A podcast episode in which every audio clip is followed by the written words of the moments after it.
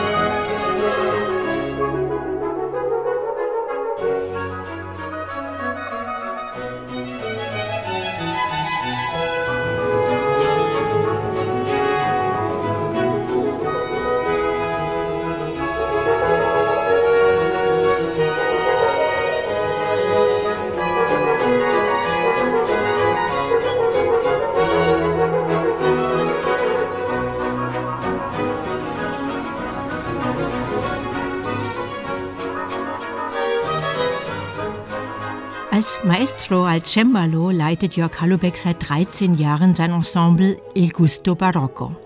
Die CD mit Johann Sebastian Bachs brandenburgischen Konzerten erschien dieses Jahr als erste CD der anstehenden Gesamtaufnahme aller Bachschen Orchesterwerke.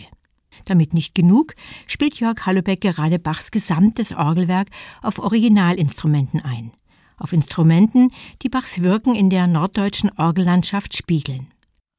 Die ersten beiden Alben dieses multimedial angelegten Projekts sind bereits erschienen mit spannendem zusätzlichem Material im Netz. Der Kosmos Bach ist aber nur eine seiner Spielwiesen. Eine andere ist, unbekanntes Repertoire zu entdecken und das mit Vorliebe auf der Opernbühne.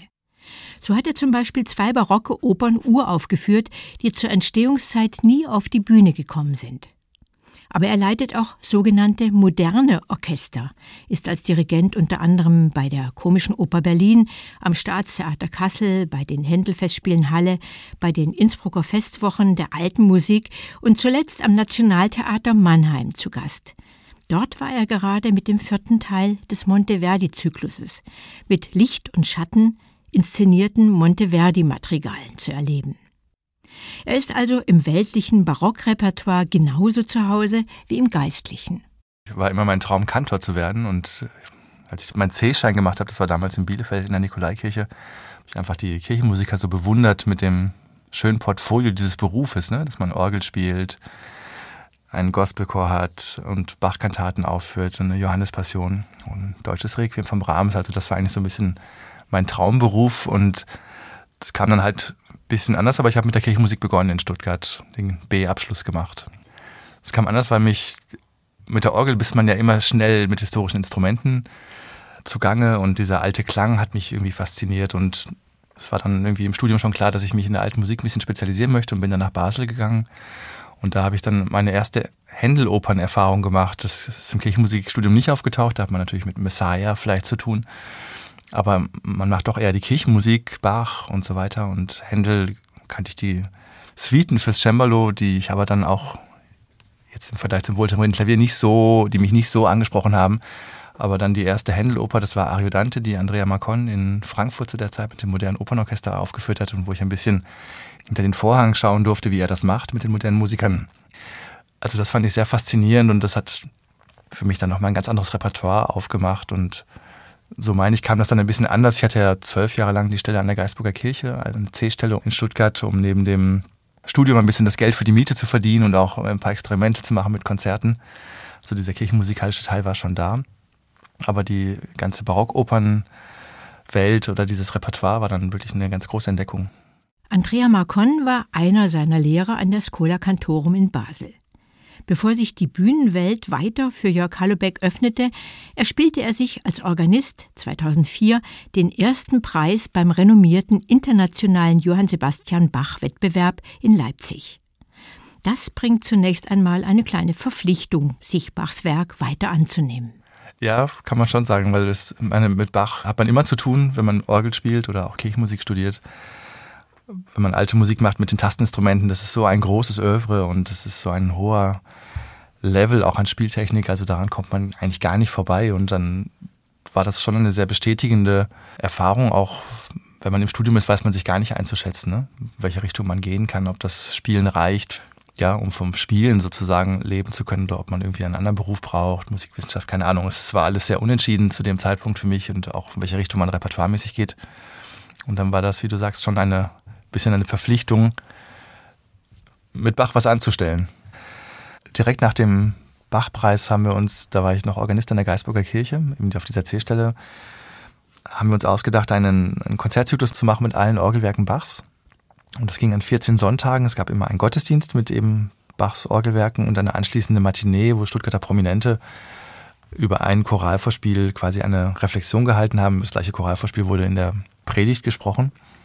Und als Abschluss des Projektes hatte ich die Idee, eine, auch für die vielen Besucher, die das dann sehr treu wöchentlich verfolgt haben, dieses Projekt, eine kleine CD zu machen mit vier, fünf großen Werken und bin dann eben eine Nacht- und Nebelaktion nach Röther gefahren, wo eine sehr schöne Silbermann-Orgel steht und habe dann mit meinem eigenen sehr laienhaften Equipment quasi diese kleine CD gemacht und da stammt diese Fantasie.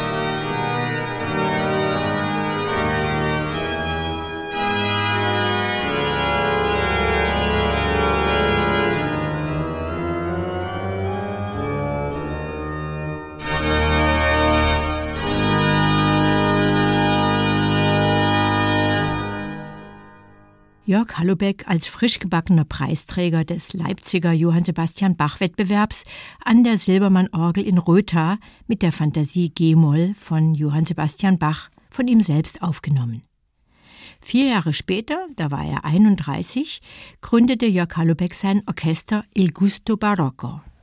Das gehörte zum Studium in Basel so ein bisschen dazu. Also da waren ja ganz viele Nicht-Schweizer Studenten an der Schola Cantorum und danach, nach dem Studium geht man zurück in seine Stadt und gründet erstmal ein Ensemble. Das gehörte irgendwie so dazu. Und ich hatte ja, während ich da studiert habe, immer die Geisburger Kirche in Stuttgart, so als mein Spielort, wenn man so möchte.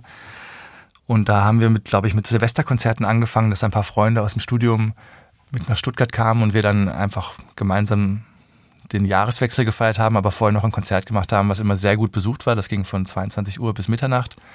Und dann gab es ein Programm mit Händel-Arien, zum Thema Eifersucht und Wahnsinn. Also das ging dann über mehrere Jahre und eigentlich wuchs daraus so ein bisschen die Gruppe. Irgendwann überlegte man sich, man braucht einen Namen. Il Gusto Barocco passte dann ganz gut, weil so viele Italiener in der ersten Besetzung drin waren. Die ersten Projekte liefen halt eben über das Büro der Geisburger Kirche. Das ist einfach das Gemeindebüro und daraus erwuchs dann so die Struktur eigentlich von dem Ensemble.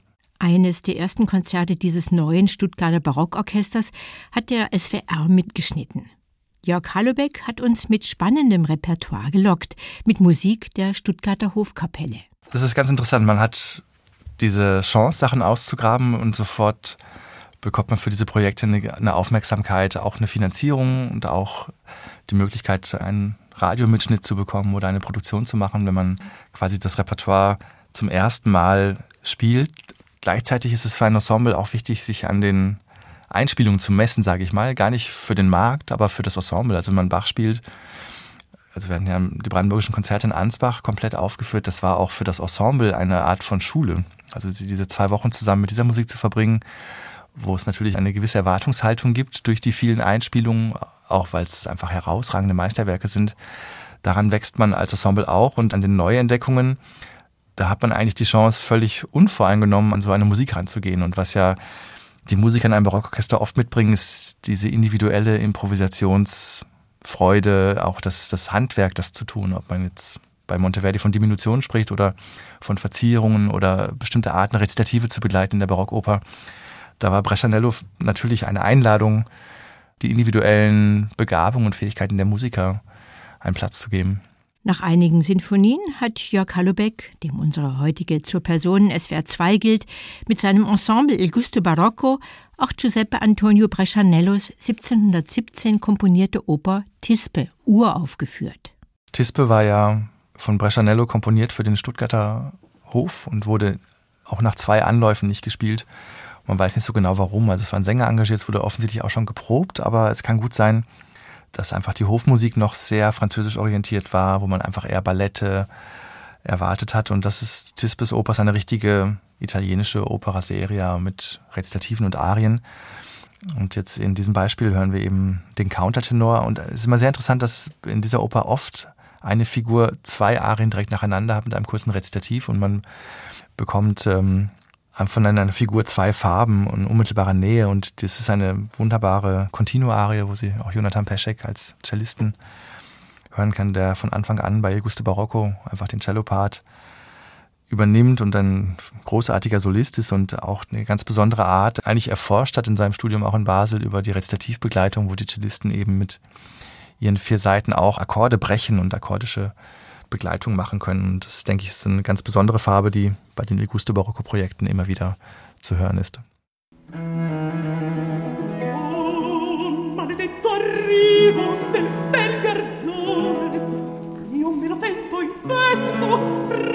respirar vivo vino voler tutto a su voler l'affetto ah,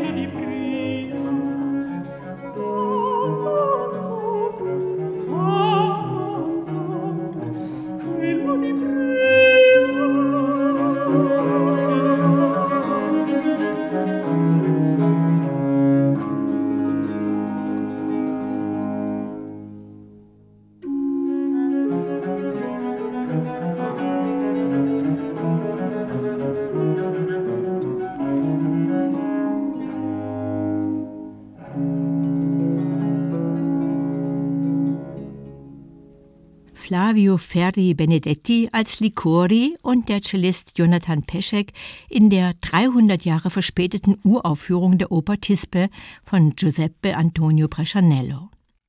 Jörg Hallubeck hat die Oper 2013 mit seinem Ensemble Il Gusto Barocco in der Liederhalle in Stuttgart aufgeführt und für CD aufgenommen.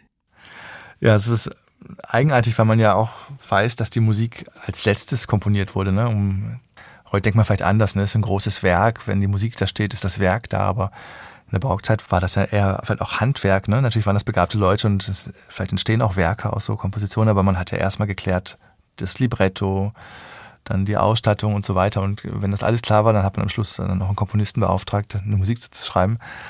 Und so ist es umso verwunderlicher, dass man Werke findet, die dann, also von diesem Ausmaß, wie jetzt auch Heinichens Flavio, dass das dann doch nie gespielt wurde. Und dann gibt es meistens immer lustige Geschichten drumherum. In dem Fall ging es wohl darum, dass Heinrich mit der italienischen Sprache nicht kompetent genug umgegangen ist und dass dann Senesino, glaube ich, ne, dann Noten auf einer Probe zerriss.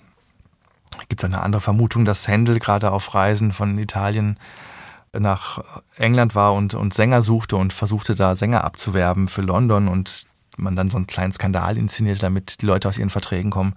Also es ist irgendwie sehr spannend, sowas zu machen, weil das, also von Sachen, die schief gehen, erfährt man eher was, als wenn es gut läuft. Ne? Dann kann man doch was lesen und es macht es doch viel lebendiger. Unglaublich, dass man nach so langer Zeit Opern finden kann, die noch nie auf der Bühne waren. Wie findet man diese Stücke? Ja, es sind eigentlich, geht es über Zufälle. Im Falle der Tispe war das unser, unser Kontrabassist, der damals ein großes Interesse hatte, Rüdiger Kurz, die württembergische Hofmusik genauer anzusehen. Da kamen auch noch andere Sachen zum Vorschein, Molta.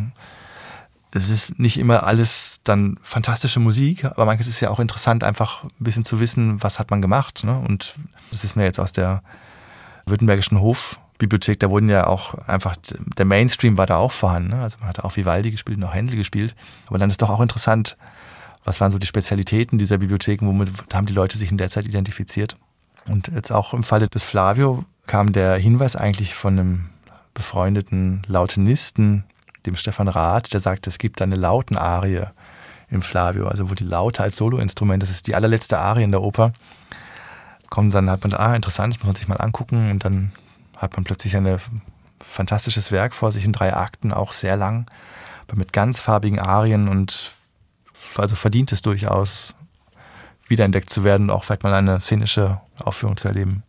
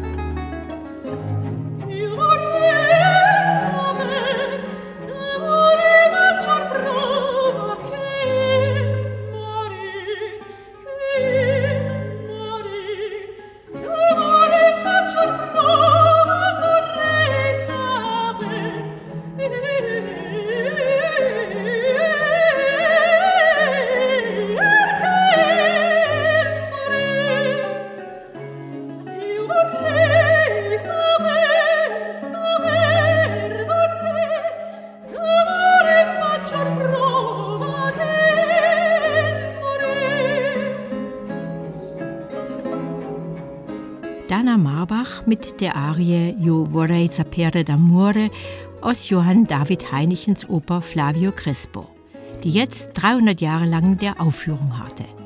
Jetzt ist sie mit Jörg Hallebeck und Il Gusto Barocco auf CD gebannt.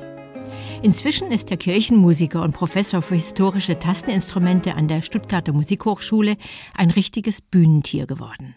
Also ganz wesentlich hat mich verändert die Arbeit mit den Bühnensängern oder mit den Opernsängern. Man kann so als Instrumentalist so viel lernen über, über Bühnenfiguren, welche Timings auf der Bühne entstehen. Und das wird in der Barockzeit auch nicht anders gewesen sein. Also wenn man etwas darstellt, was nimmt Zeit, wo ist ein großer Atem nötig. Es ist nicht nur die Musik, so es kommt mehr hinzu, das ist, was die Musik beeinflusst, aber man kann das gar nicht so genau beschreiben. Es ist auch keine Show, es ist eine ganz authentische Art des Singens und die begabten Künstlerinnen und Künstler, die sich in diese Figurenwelt so hineintauchen können, die Emotionen nachempfinden, werden so eine Arie komplett anders singen. Und im, im Opernhaus hat man oft das, dieses Glück, sich so wochenlang einfach mit dieser Musik zu beschäftigen. Das ist im Konzertbusiness ja dann ein bisschen anders. Man hat dann eine kompakte Probenphase, man macht sich im Voraus viele Entscheidungen, Gedanken über Tempi und so weiter. Aber in, in der Erarbeitung einer Oper wo man zwischen sechs und acht Wochen Zeit hat und wo Arien immer wieder auf, in einer Probe auch lange beleuchtet werden, also für eine einzelne Arie, eine Szene, man, man sich dann im normalen Probenablauf sich anderthalb Stunden schon mal nur mit so einer Fünf-Minuten-Szene beschäftigt, was die Figuren da sagen, wie sie in Konstellation stehen in der ganzen Handlung. Das führt zu einer Authentizität, die man nur so dann herstellen kann und dann entstehen daraus Entscheidungen, auch Tempi, die dann jetzt nicht unbedingt in einer Quelle zu finden sind. Also man geht von einer bestimmten Fassung aus, aber dann kommt so eine Realität da rein. Und finde das auch mitzunehmen in die Kirchenmusik, weil das wird nicht anders gewesen sein. Es wurde ja auch zu Bachzeit sich beschwert, ne, dass das ja eigentlich hier in die Oper gehört, was man da in der, in der Kirche hörte. Ich glaube, das hat auch was mit der Authentizität des Musizierens zu tun. Ne? Ja, diese alte Diskussion, ne, ob der Evangelist in der Passion, ob der einfach neutral berichtet oder ob der auch aus seiner Rolle fällt, weil ja manchmal geht es ja auch dann in die Rezitative, die Dramatik weiter. Also wie viel nimmt man Anteil emotional? Und das ist dann bei der Oper natürlich irgendwie entschieden. Ne? Also da geht es 100 Prozent um diese Emotionalität. Und das hat mir also in der Zeit an der Schola Cantorum dann doch noch ganz neue Wege zum Musizieren gezeigt. Die dramatische Aktualität der alten Stoffe fasziniert Jörg Hallobeck und die Zusammenarbeit mit Regisseuren im gemeinsamen Entwickeln dramatischer Konzepte. Also man sollte unbedingt, wenn man als Dirigent die Chance hatte, eine Oper machen zu dürfen, von Anfang an dabei sein. Das beginnt ja oft Jahre im Voraus, dass man sich überlegt, wenn man so ein Stück auf die Bühne bringt, was möchte man ganz grundsätzlich erzählen? Also wenn sich das erste Mal Bühnenbildner, Regisseur, Dramaturg, Kostümbildner treffen, das sind ja alles ja Künstler mit Werkverträgen. Das heißt, jeder bringt seins mit ein. Das ist keine, da gibt es dann noch keine Hierarchie und man unterhält sich über das Stück. Jeder hat eine bestimmte Vorstellung, hat schon innere Bilder. Und dann kommt man so ins erste Gespräch und dann können das ja ganz faszinierende Produktionen werden, wenn das alles stattfindet. Und dann, so glaube ich, in einem Jahr im Voraus gibt es eine sogenannte Bauprobe, wo mal das Bühnenbild auf die skizziert wird auf der Opernbühne. Und dann können auch nochmal alle prüfen, ob das funktionieren kann, ob das auch zum, auch fürs Musizieren funktioniert, wenn man jetzt, weiß nicht, viele Räume hat, da kann das gut klingen. Also es sind alles Sachen, die so einen langen Prozess voraussetzen und auch eine lange Beschäftigung mit der Materie. Und wenn man dann eigentlich anfängt zu proben, ist diese Grundvoraussetzung im Grunde schon entschieden. Im Dialog mit einem Regisseur kann man über jeden Takt reden. Ne? Diesen Dialog muss man halt machen und wenn das passiert, für mich entstehen dann immer die tollen Produktionen, die dann für jeden Takt entschieden, warum das so ist. Und dann kann es trotzdem ein bisschen anders sein. Natürlich, es geht nicht darum, um es zu fixieren, aber was ist die Haltung hinter Figuren? Und jetzt in einem Werk wie dem Marienvesper, die ja keine Figuren in dem Sinne hat, war der Zugang natürlich ein bisschen abstrakter. Also Bieto hat dann eigentlich, glaube ich, Bilder, so hat er das auch erzählt, gefunden aus seiner eigenen katholischen Erfahrung als, als junger Mann wahrscheinlich in den Kirchen. Und da gab es bestimmte Situationen, die man auf der Bühne dann sieht und bestimmte Empfindungen mit bestimmten liturgischen Gesängen dann verbunden sind. Die Produktion, die Jörg Hallebeck hier ansprach, war die Marienvesper von Claudio Monteverdi, die der Regisseur Calixto Bieto im Mannheimer Nationaltheater 2018 inszeniert hat. Hier ist das Dixit Dominus aus der CD-Produktion der Marienvesper.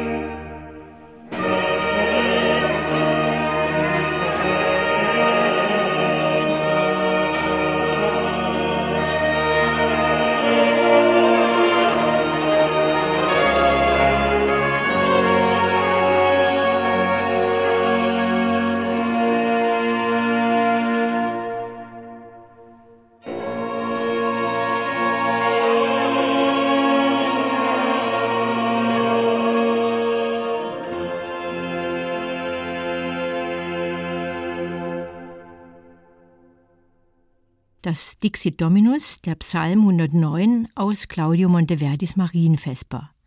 Bei dem 2017 begonnenen Monteverdi-Zyklus des Mannheimer Nationaltheaters, der im nächsten Jahr mit dem Orfeo abgeschlossen werden soll, sitzt Jörg Hallopecks Ensemble Il Gusto Barocco im Orchestergraben. Ich meine, das mit dem eigenen Orchester, das ist quasi nur in Mannheim, ne? Und das ist, ist auch nur deswegen möglich, weil Albrecht Puhlmann das, das so setzt, ne? dass er sagt, wenn, er, wenn wir Monteverdi machen, dann wollen wir möglichst die Farben von Monteverdis Musik. Und die meisten Instrumente sind im modernen Orchester nicht vorhanden. Deswegen ist das möglich, dass da mit Lirone, Barockharfe, Lauten, also das sind ja die Instrumente, eine Organo di Legno, was man nicht im symphonischen Orchester hat. Aber meine Erfahrung ist mit den modernen Orchestern, ich habe eigentlich nur gute Erfahrungen gemacht. Die Musiker bringen ganz viel andere Erfahrungen mit. Ganz aktuelles Beispiel jetzt bei unserer Produktion mit den Madrigalen in, ähm, im Nationaltheater Mannheim. Durch die Corona-Situation brauchen wir die großen Abstände zwischen allen Musizierenden. Die Sänger in die Gesangsrichtung sind es vier Meter im Moment. Und unter diesen Vorgaben haben wir das Stück konzipiert. Ich glaube, jetzt könnte das auch schon lockerer sein, aber man hat ja schon vor dem Sommer geprobt, also und auch das Bühnenbild ist so gebaut, dass die Abstände einzuhalten sind. Und dann gibt es Situationen in diesen ganz intimen Madrigalen, dass manchmal ein Sänger tatsächlich 20 Meter von mir entfernt steht, ganz hinten auf der Bühne. Und dieser Sänger mit zwei Sängern zusammen singt, die vorne auf der Bühne stehen und das Ensemble, dass die Musiker quasi im erhöhten Orchestergraben sitzen, nochmal sechs Meter weiter vorne. Und jetzt allein durch die Distanzen wird ein ganz individuelles Musizieren nötig. Also wer ganz hinten steht, muss eigentlich so früh es geht singen, genau auf Schlag. Und je weiter man vorne sitzt, desto passiver muss man spielen. Und ich denke, das ist zum Beispiel, was ein Opernorchester genau kennt, diese Distanzen und dieses, was man ja manchmal vielleicht verwunderlich ansieht, wenn man das Fernsehübertragungen sieht vom Dirigenten, dass das Orchester später spielt. Aber das ist genau das, was wir jetzt gelernt haben in dieser Produktion. Anders kommt man nicht zusammen. Ne? Also es gibt einen klaren Impuls vom Dirigent und das Orchester muss das so, so interpretieren, vielleicht eine halbe Sekunde später spielen. Aber man gewinnt dafür ein Gefühl. Also es gibt im Raum irgendwie so einen Moment, jetzt passiert es und dann nach ein paar Tagen Proben finden das alle aber auch andere Sachen in den modernen Orchestern, die sind alles ja wahnsinnig tolle Solisten. Also wenn man sich mal vorstellt, wie man in so ein Orchester kommt, was für eine Ausbildung und für ein ganz strenger Weg zum Probespiel, ne? also was, was da der individuelle Musiker kann. Das ist ja eigentlich unglaublich. Und die Musik lädt genug ein, um teilzuhaben und um die Musik reich zu spielen. Das ist das Einzige, ist vielleicht diese Betrieblichkeit, die die großen Häuser haben, ne? dass einfach die Besetzungen wechseln können, dass es eine Flexibilität geben muss, dass man auch einplatt, dass mal jemand krank ist. Ne? Man hat immer auch Ersatzleute. Das ist natürlich in der Barockwelt gar nicht so. Wenn wir in Mannheim spielen, dann sind das die acht Leute, die die ganzen Proben machen und die dann auch die Vorstellung spielen. Jetzt haben wir sogar auch eine kleine Rotation, weil die Corona-Zeit das alles so unsicher gemacht hat. Aber eigentlich denke ich manchmal, dass der Betrieb manchmal das Künstlerische ein bisschen begrenzt auch dann unterschiedliche Probenzeiten. Jede Tarifgruppe hat dann andere Probezeiten. Also wenn man zur Premiere kommt, werden die Proben lustigerweise immer kürzer. Man könnte auch denken, man investiert immer mehr, aber es ist nicht so. Je mehr beteiligt sind, desto individueller sind die einzelnen Regelungen und das hat dann nicht immer unbedingt was mit der Kunst zu tun. Jörg Hallobeck genießt es sichtlich, umfassend gefordert zu sein. Das zeichnet vielleicht auch Organisten aus, die mit zwei Händen beim Spielen noch nicht ausgelastet sind und mit den Füßen Stimmen zufügen müssen. Ich finde das schön. Ich genieße das. Man erlebt es als eine Art von auf die Bühne besprochen. Ne? Jetzt auch unsere Madrigale zum Beispiel. Das ist so, alle sind so weit weg. Es ist überall Musik. Also an jeder Ecke äh, klingt es und irgendwie hat man das Gefühl, man kann das Ganze ein bisschen koordinieren und konzentrieren. Macht Spaß. Im Kontrast zu städtischen und Landesbühnen wird in der freien Szene mit anderen Vorgaben produziert. Im September hat Jörg Hallobeck in zwei Tagen eine ganze Oper für CD aufgenommen, im Konzertmitschnitt und in einem Aufnahmetag. Das Opernpasticcio Muzio Scevola, das vor genau 300 Jahren in London uraufgeführt worden ist. Ein Akt hat unter anderem Bononcini einen Händel dazu geliefert. Und gerade hat er die letzten zwei CDs mit Bachs Orgelwerken in zwei Tagen produziert. Ein Tag für jede CD. Da muss man vorbereitet sein. Aber vielleicht ist das auch eine Herausforderung, der er sich gerne stellt.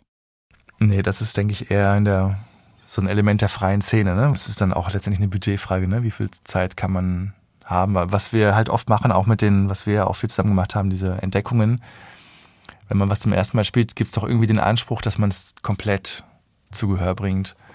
Und jetzt unser Muzio Scevola, das ging ja dann 5 Stunden 15 Minuten mit zwei Pausen. Kann man sich natürlich hinterfragen, ja, hätte das jetzt alles sein gemusst? Natürlich kann man da kürzen, aber es hat halt zum ersten Mal in dieser Form stattgefunden und dann reichen dann fünf Tage Proben. Also das sind so die ganzen Fragen, die man sich stellt. Und manchmal denke ich, kommt diese Art von, dass es halt manchmal eng ist und dass man eben dann doch länger arbeitet als die vielleicht tariflich zweimal drei Stunden, die möglich wären, finde ich so eine Selbstverständlichkeit und man ernährt sich ja auch durch das Neue und durch das Musizieren. Und jetzt mit den Orgelprojekten, es ist immer ein bisschen aufwendig, diese historischen Orgeln auch zu bekommen. Also man muss ja lange im Voraus quasi die Kirchen mieten und das ist klar, die Instrumente sind sensibel, die, das kann man auch nicht unendlich oft da machen. Also man hat ein Zeitfenster und versucht das optimal zu nutzen. Und ich meine, mit den historischen Orgeln, das ist, die Hauptherausforderung ist, dass die tatsächlich einfach physisch anders, einen anders herausfordern. Also jetzt das letzte Aufnahme war in der Silbermann-Orgel in Freiberg. Großes Instrument. Das war, glaube ich, die erste große Orgel, die Silbermann gebaut hat. Mit drei Manualen. Und wenn man alle Koppeln zieht, das ist einfach sehr schwer zu spielen. Und man muss relativ schnell irgendwie eine Technik finden, um mit diesem Gewicht umzugehen. Also vor allem muss man mit Gewicht spielen und gleichzeitig immer wieder entspannen. Aber das muss man erstmal an der Orgel herausfinden. Und wenn man dann ein großes, sage ich mal, ein großes Menü vor sich hat mit vielen Stücken, die eben auch einen großen Klang haben, das ist dann schon tatsächlich eine Herausforderung, damit gut hauszuhalten. Sagt Jörg Hallobeck hier in SWR 2 zur Person. Noch einmal zurück zu den Anfängen und dem Cembalisten Jörg Hallobeck. Eigentlich war mein Hauptanliegen, nach Basel zu gehen. Zuerst, bevor dann die Sache mit der Opern kam, war eigentlich mich mit dem italienischen Repertoire zu beschäftigen, Frescobaldi, also die, und wollte unbedingt zu Andrea Marcon und bei einem Italiener das italienische Repertoire studieren. Dann kam halt die Oper dazu. Aber Storace, also es gibt ja ein Band, einen gedruckten Band mit tollen Werken. Das war eigentlich eine, der ersten Entdeckungen in Basel. Und diese Storace-CD haben wir 2006 auch als erstes mit dem jungen Cembalisten Jörg Halubeck produziert.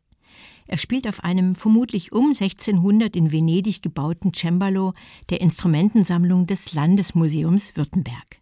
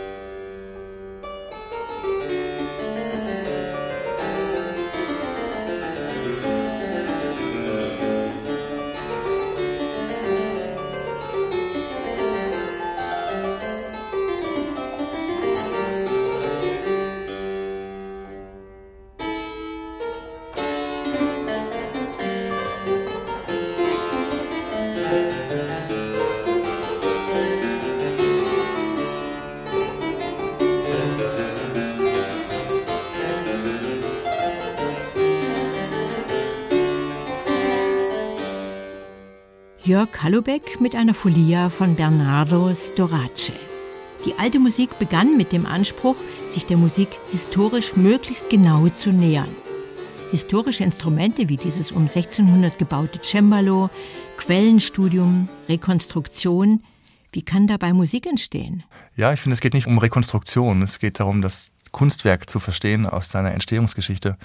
Im ersten Schritt, wenn wir von Interpretation sprechen, dann hat man ja, als Musiker haben wir einfach nur Noten da stehen und bei der Barockmusik steht gar nichts dabei, laut, leise. Manchmal kriegt man ein paar Informationen, aber wie schnell, welcher Ausdruck. Ich glaube, als man angefangen hat, diese Musik zu entdecken, hat man auch ja, so von absoluter Musik gesprochen, weil man dachte, die braucht vielleicht diesen Ausdruck gar nicht, den wir vielleicht mit der Romantik verbinden, aber es ist natürlich nicht so. Also von Monteverdis Werken wird ja immer beschrieben, dass die Musik das vermochte, die Menschen zum Weinen zu rühren. Und das gehörte sich nicht in den Kontexten, wo Monteverdis Musik gespielt wird, zu weinen. Deswegen ist das so eine brisante Beschreibung. Aber das konnte diese Musik. Und das ist natürlich weit weg von einer Art von absoluten Kunsthaftigkeit, sondern es geht ja darum, das auszugraben und um das in, hinter den Noten zu finden, ist, finde ich, im ersten Schritt so wichtig, sich damit zu beschäftigen, also selbst die Quellen zu studieren, über die Tempi zu lesen und herauszufinden, wo das ungefähr hingehört, und dann hat man das erledigt. Und dann, finde ich, kommt der Schritt der eigentlichen Interpretation, in sich hineinzuhören, ne? was sagt diese Musik, worum geht es, was ist für eine Emotion und das wieder zum Leben zu bringen. Das klingt ganz einfach. Da ist immer ein wacher, reger Geist gefragt. Und der beschäftigt sich zudem auch mit neuen Formaten, mit denen man die Musik den Zuhörern vermitteln kann. Also ich glaube, wir haben halt die Formate für die Musik des 19. Jahrhunderts. Ich glaube, es macht schon Sinn, Formate zu finden, die die alte Musik einfach besser zur Geltung bringen, wenn man jetzt denkst, du hast ein Cembalo-Konzert und du sitzt im Beethoven-Saal, das macht einfach keinen Sinn. Ne? Also man braucht, finde ich, für die alte Musik Nähe. Und das ist ja, was durch die Corona-Zeit so in Gefahr gekommen ist. Und das bringt auch die alte Musik in Gefahr, weil wenn man aus der Entfernung, dafür ist es nicht gedacht, es ist einfach eine sehr private Musik. Insofern finde ich schon interessant, dass man nach Formaten sucht, die eben diese Nähe auch zwischen Musikern und Hörern herstellen und dass da nicht so eine Barriere ist mit Frack und großer Bühne. Das passt irgendwie, finde ich, nicht zur Barockmusik.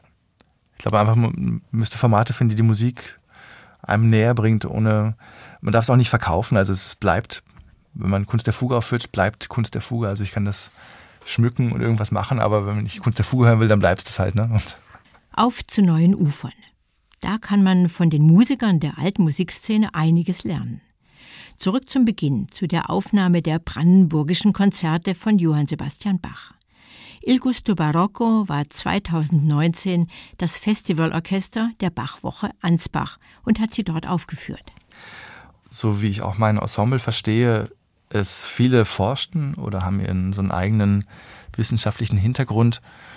Und man ist viel im Austausch, auch über Lesarten, die es vielleicht so noch nicht gibt, oder dass man sagt, das wäre immer noch mal eine Idee von mir, diese ganzen Verzierungen, die man in Rezitativen gemacht hat. Also man könnte die ganzen Bachkantaten noch mal neu beleuchten, indem man ein bisschen das Wissen um die Aufführungspraxis der Rezitative einfach einbringt, dass man gar nicht nach Takt musiziert hat und dass man diese Appoggiaturen an, an jeder Ecke gemacht hat, auch noch andere Verzierungen. Also da gäbe es noch Möglichkeiten dieser immer gleichen Musik, die wir verehren und man sich manchmal auch nicht traut, die anzurühren, aber wir spielen sie ja immer wieder und sie ist deswegen ja auch nicht alt, sondern sie scheint ja zu uns zu sprechen. Und deswegen finde ich das so wichtig, immer wieder neu zu fragen, werden wir dem Werk schon gerecht? Haben wir ein paar Informationen? Muss man bestimmte Dinge doch anders verstehen, anders lesen? Werden sie dadurch noch heutiger oder noch aktueller? Und ich bin der festen Überzeugung, dass das so ist, dass jedes Mal, wenn man das neu hinterfragt und man sagt, jetzt bei den Brandenburgischen Konzerten, das Menuett-Tempo ist 71 für den ganzen Tag, das weiß man so sicher wie fast nichts aus der Barockzeit, was die barocken Tänze betrifft. Und oft wird es aber so gespielt wie ein, ein galantes Menuett, aber das ist ein ganz anderer Stil, also das ist eine ganz andere Musik. Und dieses Menuett im ersten brandenburgischen Konzert, da wurde dann viel darüber diskutiert in den Kritiken, dass das zu schnell ist oder dass das genau richtig ist oder dass das neu ist. Aber ich denke, genau darum geht es und das ist dann gar nicht so eine individuelle persönliche Entscheidung, sondern eigentlich, man wird auf was aufmerksam und sieht, ah, vielleicht hat man das Menuett noch nicht so gehört, vielleicht ist es interessanter, das so zu spielen, vielleicht spricht das mehr zu uns. Und in der Hinsicht haben wir ein paar Sachen probiert. Und in dem Bereich ist man noch längst nicht fertig. Also wenn man sich entscheidet, dass wir immer wieder Bach spielen wollen oder Händel und immer wieder diese Musik hören möchten, dann finde ich das so wichtig, genau diese Arbeit zu machen.